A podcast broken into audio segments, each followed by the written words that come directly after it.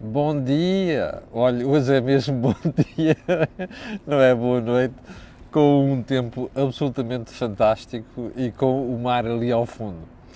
Esta é a cor do dinheiro do dia 30 de junho do ano da graça de 2022. Um, antes de irmos ao programa de hoje, que já percebeu que o programa de hoje vai ser todo à volta dos três aeroportos que Lisboa vai ter. Desculpe, isto é uma risada que vocês já, já, já estão a antecipar aquilo que é a análise. Três aeroportos. Mas enfim, antes de irmos uh, ao programa de hoje, quero só lembrar que, hum, primeiro, que este canal tem uma parceria com a Prozis. Eu vou repetir, de que muito se orgulha, e eu dou-lhe a minha palavra de honra que a Prozis nunca me pediu para dizer isto, ok? Tem uma parceria com a Prozis e que o que significa que você, quando for ao site fazer compras, na saída escreve lá Camilo e tem um desconto de 10%, fora as promoções que nós semanalmente divulgamos aqui. Bom, também antes de irmos ao programa de hoje, quero só lembrar que um, hoje estou aqui na Madeira, no Funchal, uh, e uh, vamos fazer o Fórum PME Global, a edição de Funchal, uma parceria entre a Cor do Dinheiro e a seguradora AGAs. Como eu pus aí ontem um link, quem quiser participar hoje, a gente já tem uma previsão de haver 250 pessoas entre empresas e pessoas na sala. Quem quiser inscrever, inscreva a saída de manhã, que é para a gente saber se aumenta a sala ou não, ok? Que já percebemos que isto vai ser um sucesso. Um, também quero agradecer às, agradecer às muitas pessoas aqui no Funchal que ontem uh, vieram ter comigo para manifestar a sua, o, seu, a sua, a sua, o seu apreço pelo trabalho que nós fazemos aqui no canal Acordo do Dinheiro.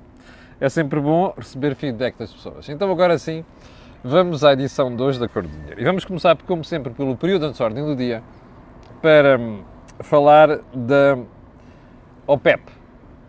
OPEP, como sabe, é uma sigla que significa países que produzem e exportam petróleo essencialmente países do Médio Oriente, mas também ali da África e da América Latina, e que hoje se vão reunir para decidir se aumentam em 648 mil barris a produção diária de crude. O objetivo, já percebeu, é segurar os preços, que eles têm estado muito elevados e, uh, em alguns casos, dispararam mesmo, sobretudo depois de começar a guerra na Ucrânia. Bom, um, ehm, é provável que acabem por decidir alguma coisa. A questão agora aqui não é tanto isto, é o que é que vai suceder com o preço do petróleo, tendo em conta estas últimas notícias que têm aparecido de pôr um price cap naquilo que é o petróleo exportado pela Rússia. Como já lhe expliquei aqui, isto vai depender muito da adesão de comprador, nomeadamente há dois que fazem má figura nisto tudo de forma sistemática, que se chamam Índia e China. Aguardemos pela decisão de hoje, sendo certo que mais 650 mil barris por dia fazem diferença naquilo que é a estabilização dos preços. Ponto seguinte. A Cimeira de Bancos Centrais em Sintra, aquilo é o BCE essencialmente, mas teve lá o Sr. Jerome Powell, como sabe, é o presidente do Fed, que é o Banco Central Americano. E ontem houve uma declaração surpreendente. Uh, aliás, está muito bem espelhada em alguns jornais, mas particularmente, talvez o mais feliz, em minha opinião, seja uh, o Financial Times, como sabe, é uma das bíblias do mundo financeiro, e que tem aqui em manchete Uh, do seu lado esquerdo, suponho eu, Central Bank Chiefs declare end to era of low inflation. Os responsáveis dos bancos centrais declaram o fim à era de baixa inflação. Eu não estou a perceber. Então, os bancos centrais estão a demitir-se da sua função de controlar a inflação. Este senhor Powell devia pensar duas vezes. Ele teve um senhor que o antecedeu no cargo há quase já 40 anos, chamado Paul Volcker, que herdou inflações de dois dígitos nos Estados Unidos. E o senhor Reagan era já presidente e ele embarcou numa subida sistemática de taxas de juro, levou a economia americana à recessão, mas conseguiu controlar, pôr a inflação sob controle. Então, mas que conversa é esta de que a era da baixa inflação chegou ao fim. Dá a sensação que estes senhores não são banqueiros centrais. Mas pior do que isto, repare, estes senhores há pouco tempo diziam que não havia um problema com a inflação, tanto de um lado como do outro do oceano. E disseram até que era expectável que os preços baixos se mantivessem durante muito tempo. Bom, os bancos centrais são, por definição, instituições que têm que ter uma política estrutural. São, por definição, instituições que têm que olhar para o longo, prazo. Ora, estas oscilações, hoje é preto, amanhã é branco, hoje é vermelho, amanhã é verde, protagonizados por instituições que deviam ter esta preocupação de longo prazo e de credibilidade, é deplorável. Isto passa para o cidadão deste lado, para consumidores, empresas, famílias, o que você quiser, uma mensagem errada, que estes gajos não sabem o que estão a fazer. Estes tipos estão completamente à nora. E até nós, que estamos habituados a lidar com esta gente e com esta linguagem, começamos a duvidar seriamente que eles estejam bons do seu juízo. Não é só a senhora Lagarde, é mesmo o senhor, eh, é, é mesmo o senhor eh, Paulo. Bom, aguardemos. Ponto seguinte, o BCE e a ferramenta antifragmentação.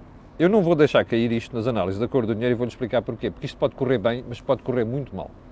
Ontem o BCE, a senhora Lagarde, veio dar a entender que esta ferramenta vai ser discutida ainda durante o mês de julho. Aleluia, praise the Lord. Ela foi anunciada há algumas semanas e repare, os mercados acalmaram, mas os mercados não acalmaram para sempre. E a calma dos mercados a médio e longo prazo vai depender sempre da credibilidade do instrumento. Ora, dizer assim, nós não vamos permitir que o spread entre taxas de juros de Itália, ou dos países mais endividados, e da Alemanha seja ultrapassado, porque isto põe em causa o euro, tudo isto é muito bonito. Mas primeiro, qual é o valor? O BCE deve divulgar isso? Não. Faz parte do segredo da política monetária. Mas isto não vai funcionar se não for acompanhado de outra coisa que já falámos aqui várias vezes e vou voltar a repetir, que é um programa sério de regularização orçamental nestes países. Isto é, esta gente tem que ter juízo e ter uma política orçamental séria para baixar a dívida.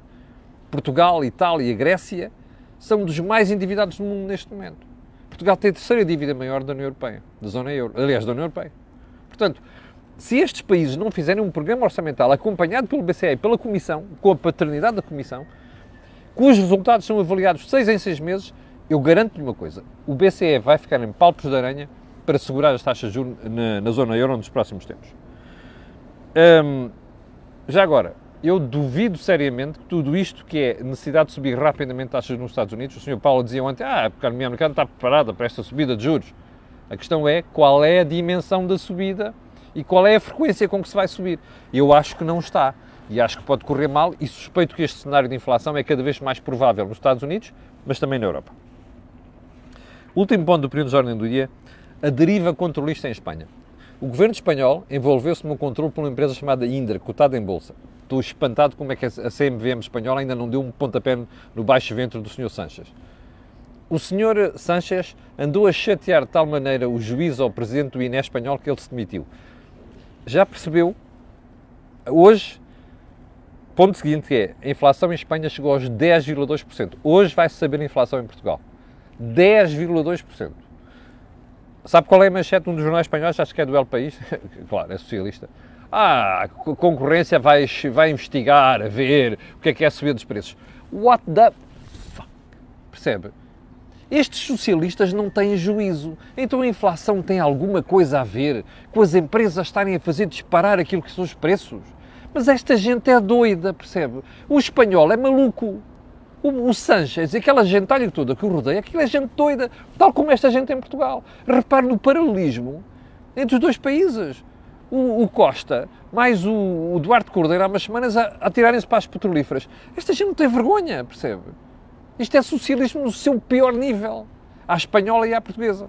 Vão, como, dizem, como dizia o outro, não posso dizer aqui, vão-se lixar. Hum, a Cimeira da NATO confirmou, está a confirmar uma coisa, o mundo mudou, havemos de voltar a isto no outro dia, provavelmente amanhã, mudou, mas mudou militarmente não só, mudou economicamente. Fique com esta, vamos, vamos voltar ao assunto. Já falei, falei de Espanha, já lhe antecipei o que vai acontecer hoje com a divulgação dos dados da inflação em Portugal e agora vamos guardar uma boa parte do tempo para falar do aeroporto. Então é assim. Primeiro era um aeroporto no Montijo. Portela mais um. Portela mais Montijo base aérea, um, remodela-se o aeroporto investe lá 600 milhões de euros e isto dá para resolver o problema dos aeroportos, do transporte aéreo na zona de Lisboa nos próximos 10 anos ou 15 anos, não sei das quantas. Já durante a pandemia, o governo deixou esta conversa de uma série de gente que era: ah, agora não é preciso preocupar-nos com isto, porque agora a quebra do turismo vai demorar uns anos até recuperar, a malta tem tempo de pôr tudo isto em perspectiva. Bastaram escassos seis meses de recuperação económica para a malta que não viajava. Aliás, a Madeira é um bom exemplo aqui, está cheíssimo de turistas. Os preços estão skyrocketing, como se costuma dizer, não é? E vai acontecer este, este verão também em Portugal e de repente, ó tio, ó tio, neste momento o tráfego já é superior a 2019, a Portela está a arrebentar pelas costuras, costuras só um pormenor. Porquê é que aquela malta ainda tem figo maduro? Eu há dias estava a fazer umas contas com malta que percebe disto, mas com mapas. Sabe quanto, qual é a área que ocupa figo maduro, que é aquela zona reservada para os militares? 12 hectares. Ouviu bem? 12 hectares. Desculpe lá, tenho por aqui o chapelinho assim a proteger a carita deste lado. Uh, ah, 12 hectares. Então, mas o que é que está, o que é que está a fazer aquele espaço ainda de Figo Maduro?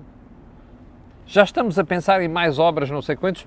Figo Maduro dava para descongestionar aquela questão do parqueamento de, de, de aviões, mais até serviços. Continua por resolver. Mas pronto, na Portela vão-se investir 300 milhões de euros. O governo ontem vem com Pedro Nuno Santos dizer assim: não, afinal, Alcochete, perdão, Montijo vai ser uma pista Epá, e vai ser agora acompanhar já a transição para um outro salto. E o outro salto é o aeroporto maior, modular, escalável, chamado Alcochete. Repare uma coisa. Se você é espectador da cor do dinheiro, sabe que sempre dissemos aqui que a solução ideal era Alcochete. E é. É agora. Era há 3 anos, era há 5 e era há 10. Não é? Porque longe margem sul jamais, não é? Como dizia o Mário Lino. Bem, a questão é esta. Porquê é que nós passamos a vida a inventar coisas? Hoje é uma coisa, amanhã é outra, há cinco anos foi, não, a solução é Montijo, não temos tempo para ir, nem dinheiro para ir ao Alcochete. Alcochete tem uma vantagem sobre o dinheiro, que é não ser feito todo de uma vez e a correr. E ser escalável, ser modulável, não é? É ser por fases. Devia ter-se feito isto. Se tivéssemos tomado essa decisão há 10 anos, ou há 8 anos, se quiser, daqui a 2, 3 tínhamos já começado o novo aeroporto a funcionar. Agora o que é que estamos aqui? Ah, não, não pode ser. Afinal, Montijo vai ser uma pista com aqueles problemas todos ambientais que aquela brincadeira tem, que ainda estão por resolver, afinal já não é uma empresa espanhola, é o Instituto Superior Técnico que vai fazer aquilo. Aliás, não sei se é o técnico, se é o Laboratório Nacional de Engenharia Civil, já não me lembro, acho que é o técnico. Bom, eu espero que o técnico não se embrulhe, embrulhe ali em, em, matérias de descredibilização, no meio daquele processo todo. O que é que isto cheira? A manipulação política. Bom, e agora vamos lá analisar a situação. Primeiro, isto não é forma de fazer política de obras públicas em Portugal. Ok?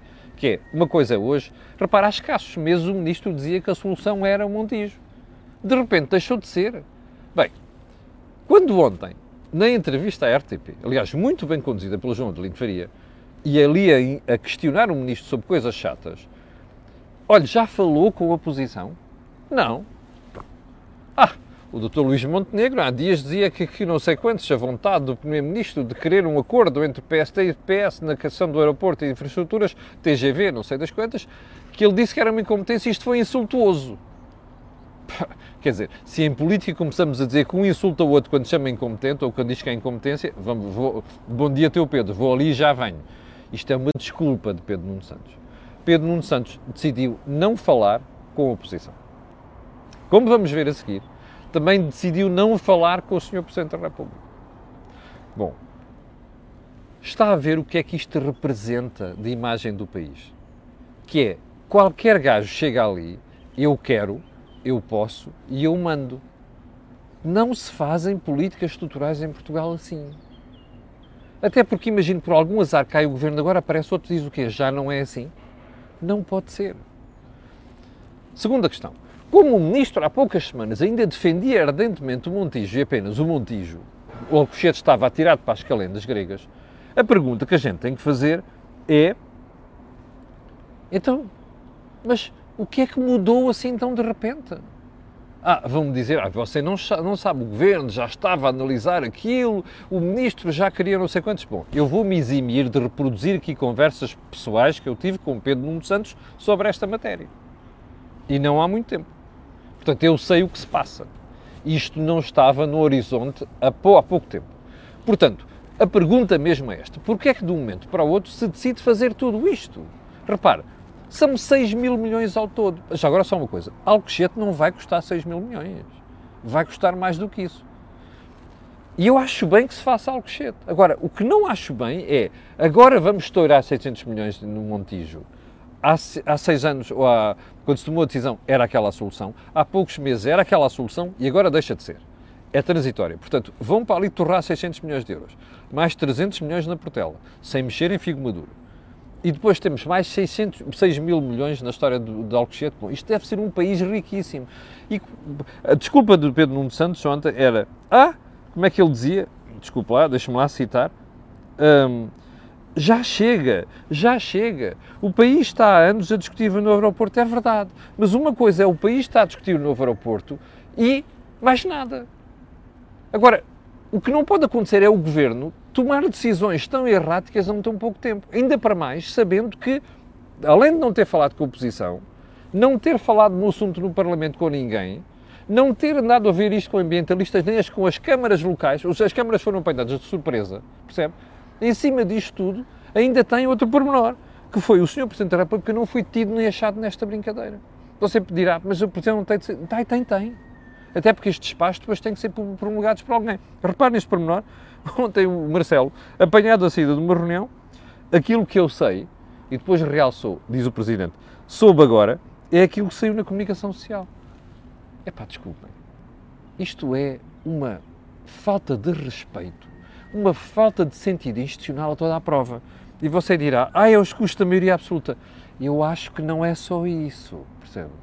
A pergunta que tem de ficar no ar é esta. O que é que levou o governo, em tão poucas, poucas semanas, a mudar todo este cenário? O que é que levou Pedro Nuno Santos a vir dizer agora o que não dizia, ou exatamente o contrário do que dizia há poucas semanas? Percebe? Alguma coisa se passou aqui. Eu acho que é coisas de médio prazo, acho que são outras, e acho que, e acho que as autoridades. Il mio naso é, é bom que estejam muito atentas ao que se vai fazer que é para nós não ficarmos todos aqui com dúvidas. Mas agora mais uma coisa. Uh,